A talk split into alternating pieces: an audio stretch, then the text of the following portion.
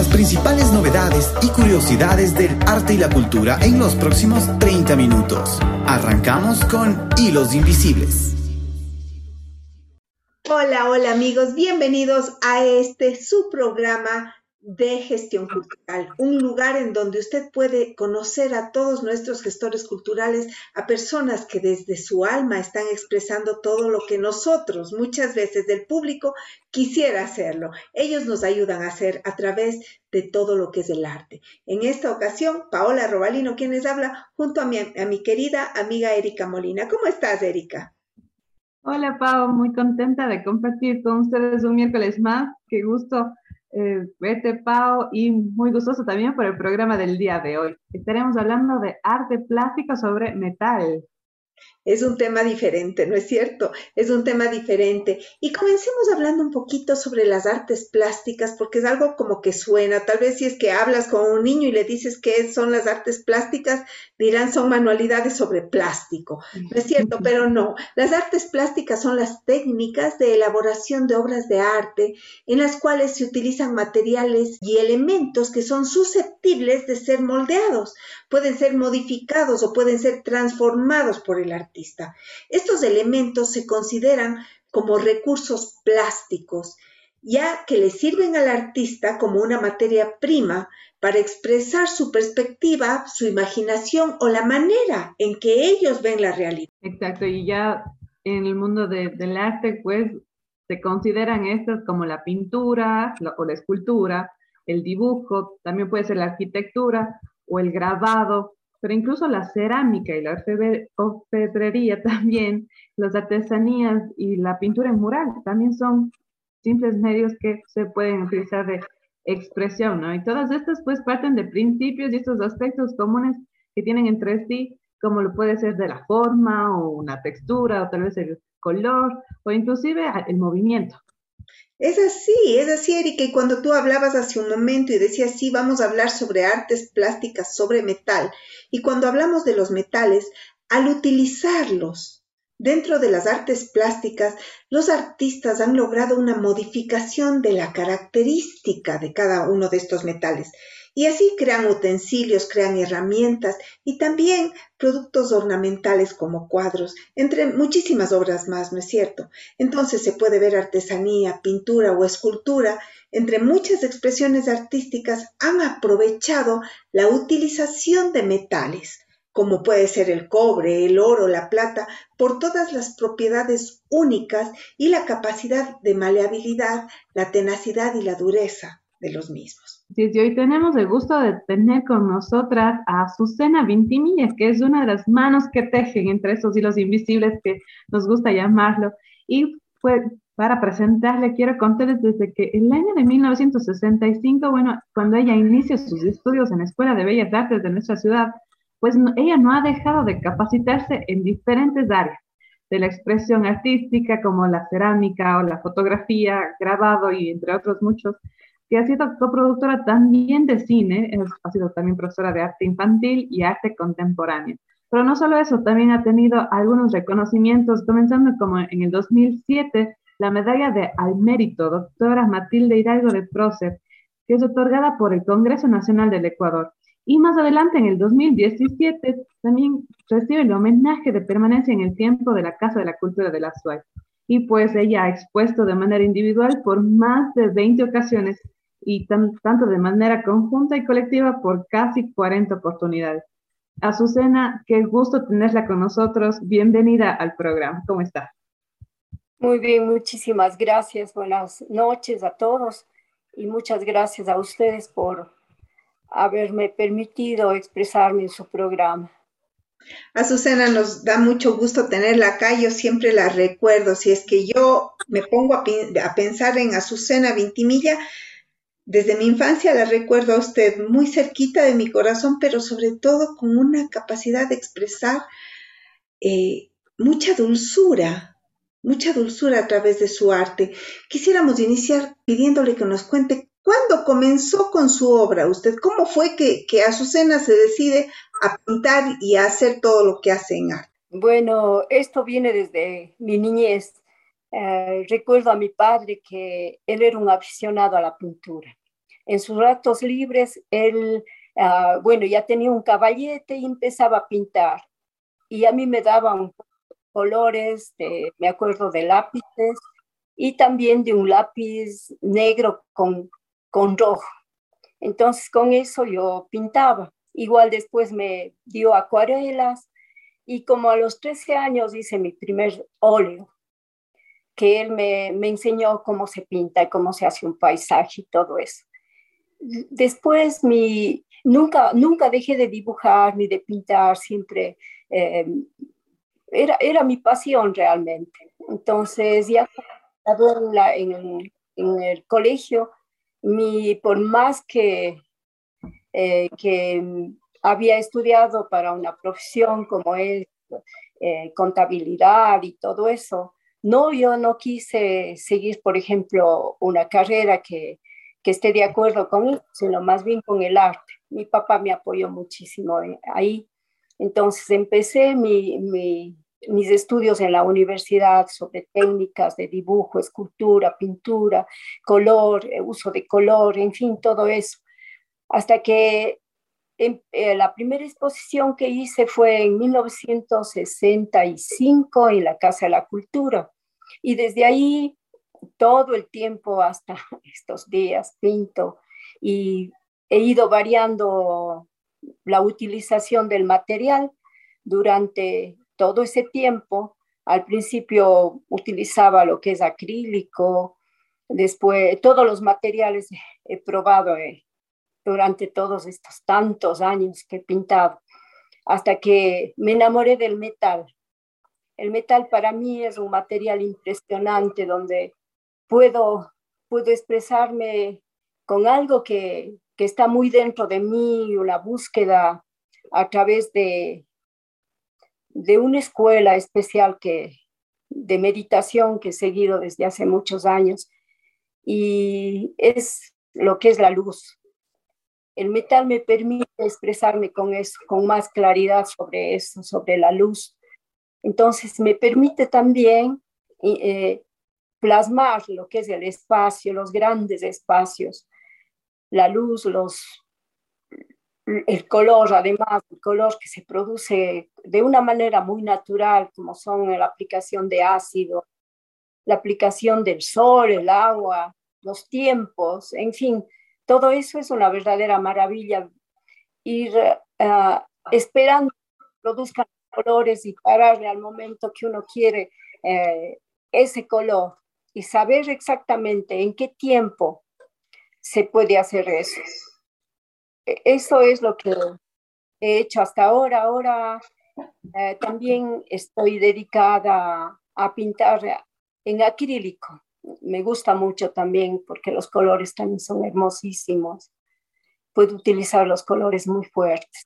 Qué lindo, Azucena. Sabe que sobre todo es sumamente interesante porque cuando, bueno, yo siempre creo que todo artista ya tiene como, como un sello. Cuando yo veo algo que ha hecho usted, yo lo reconozco automáticamente. Es, es, porque usted ya es, es parte de sus cuadros, usted pone en sus cuadros parte de su alma.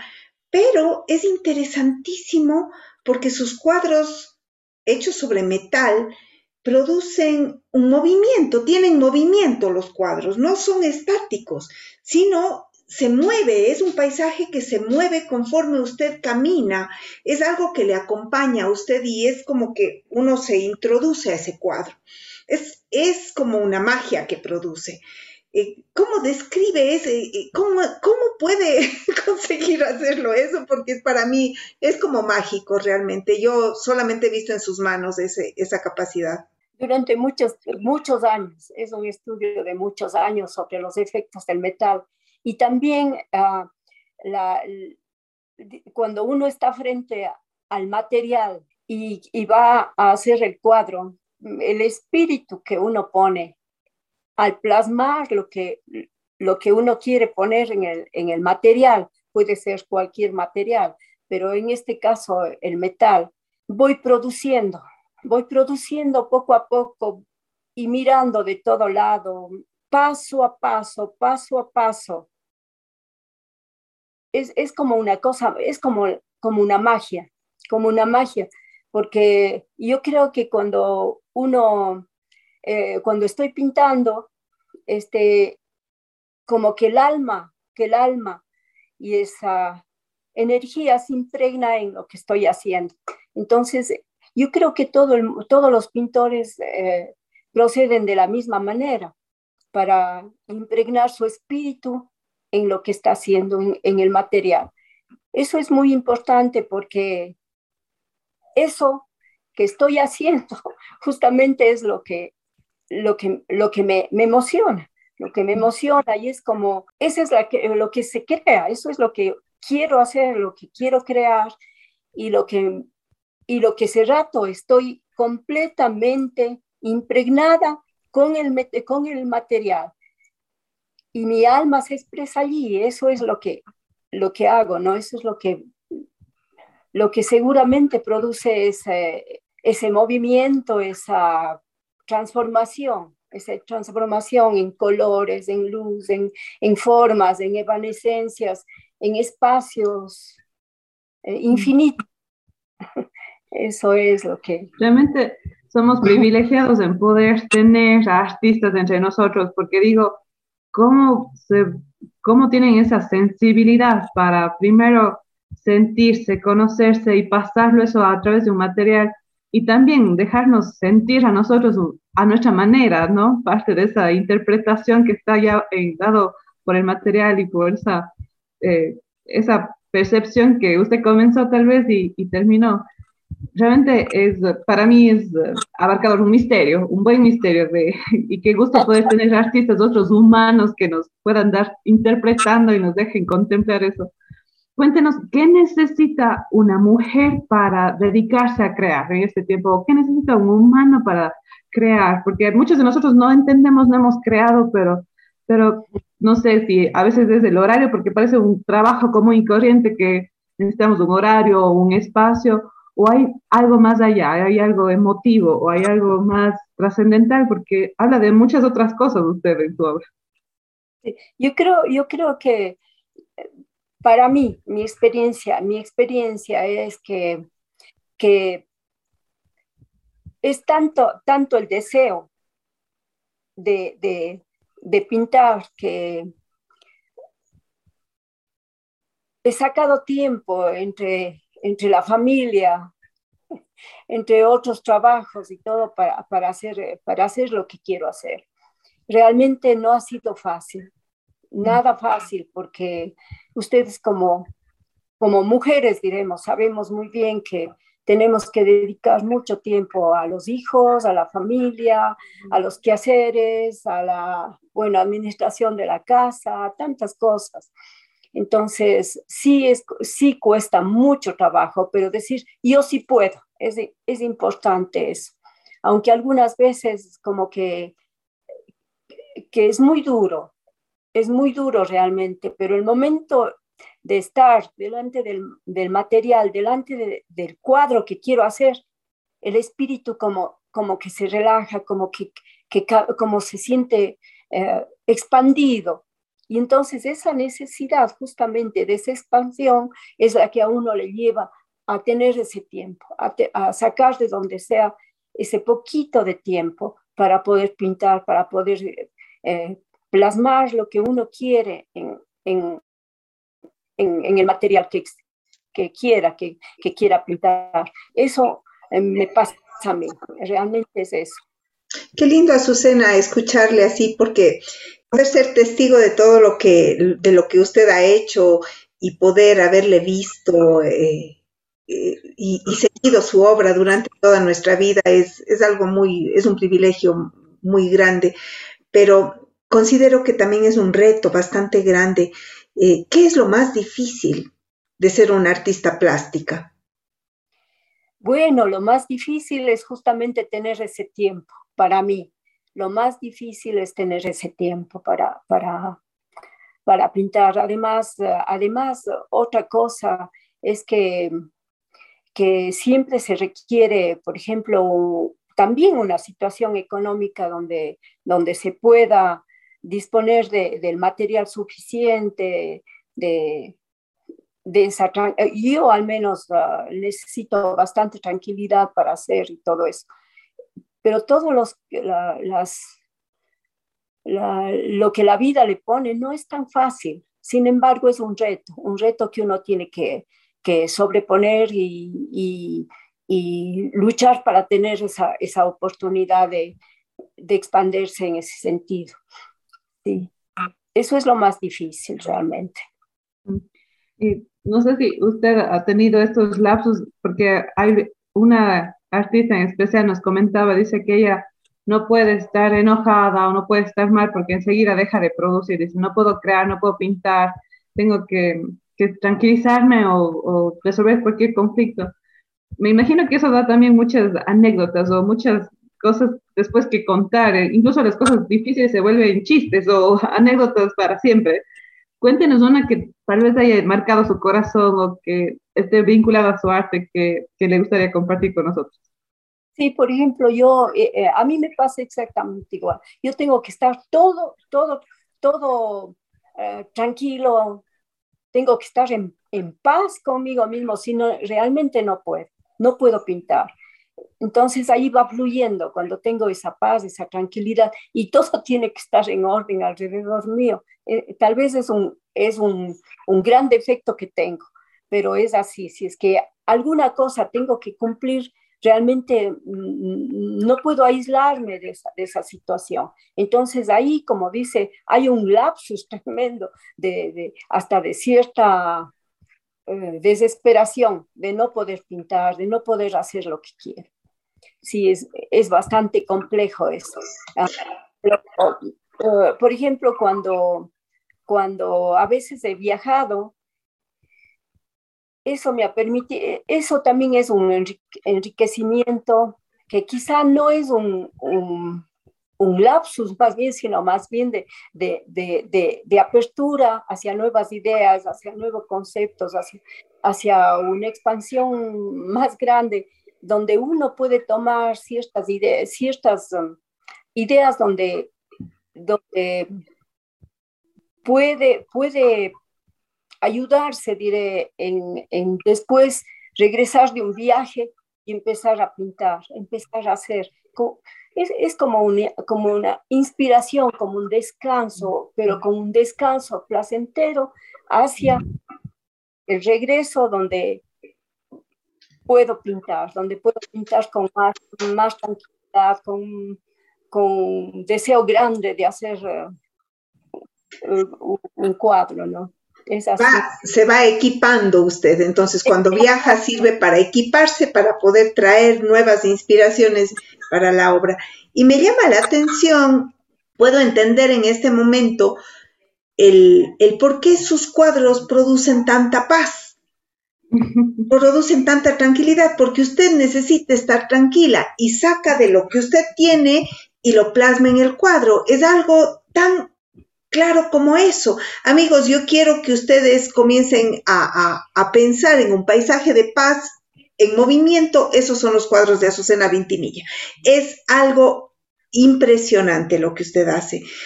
Y, algo tan, tan personal el manejo ese que, usted tiene, ¿no es cierto?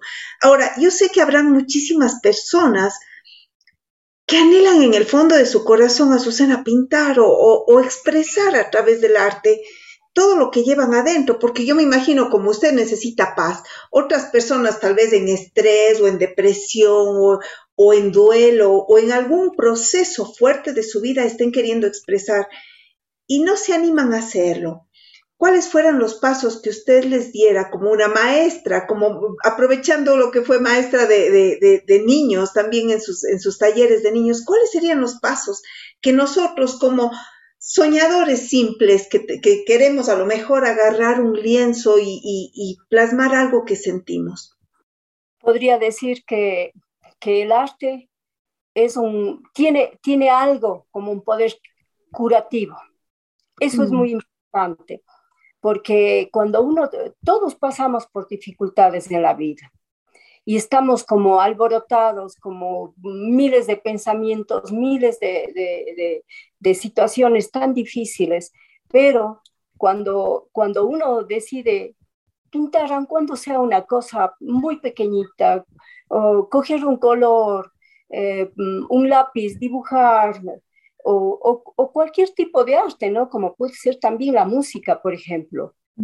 La música, si es que alguien tiene esa capacidad de, transportarse al sonido, a la música, también es, eso es una manera de expansión y de, y de lograr esa tranquilidad. ¿Por qué? Porque, les, porque hay una interiorización.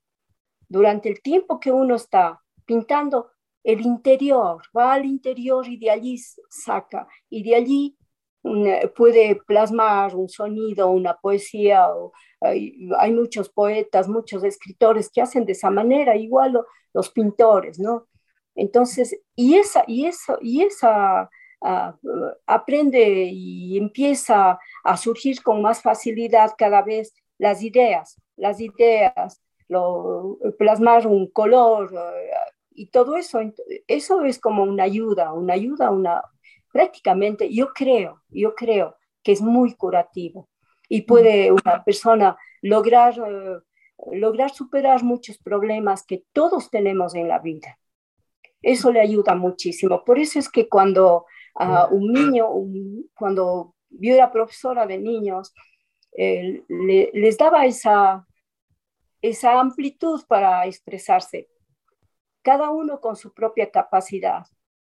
Y tengo recuerdos muy hermosos de los chicos, como esperaban la hora de dibujo, por ejemplo, eh, que yo daba un tiempo dibujo en la Academia de Pintura de, que se abrió en el Borja. Y antes habían profesores que daban clases para, y, me, y me, ya después me tocaba a mí la hora pero salían antes, un cuarto de hora de antes. Señora, ya no puedo, no puedo, no puedo seguir con la clase, no puedo. Entre ustedes porque ya están inquietos esperándole a usted para pintar. Y los muchachos sean felices. Todo mm. eso eh, había, les enseñaba también a los muchachos que eran más grandes a, por ejemplo, a hacer juguetes. Y ellos hacían unos juguetes hermosísimos de madera, en madera. Calaban, pintaban bueno, era lo más hermoso que había, ¿no? Con una creatividad, de una manera hermosísima, como ellos podían eh, poner sus momentos también difíciles en eso, ¿no es cierto? Y es una, terapia realmente el arte. Sí, sí. Y, pienso que es la, la riqueza de tener como tal vez estas oportunidades de expresar lo que no podemos expresar con palabras, y muchos de nosotros no entendemos el arte porque tal vez no hemos tenido la, la cercanía o alguien que nos inicie. Bueno, también para sentir puedes hacerlo con barro, con pintura o con música.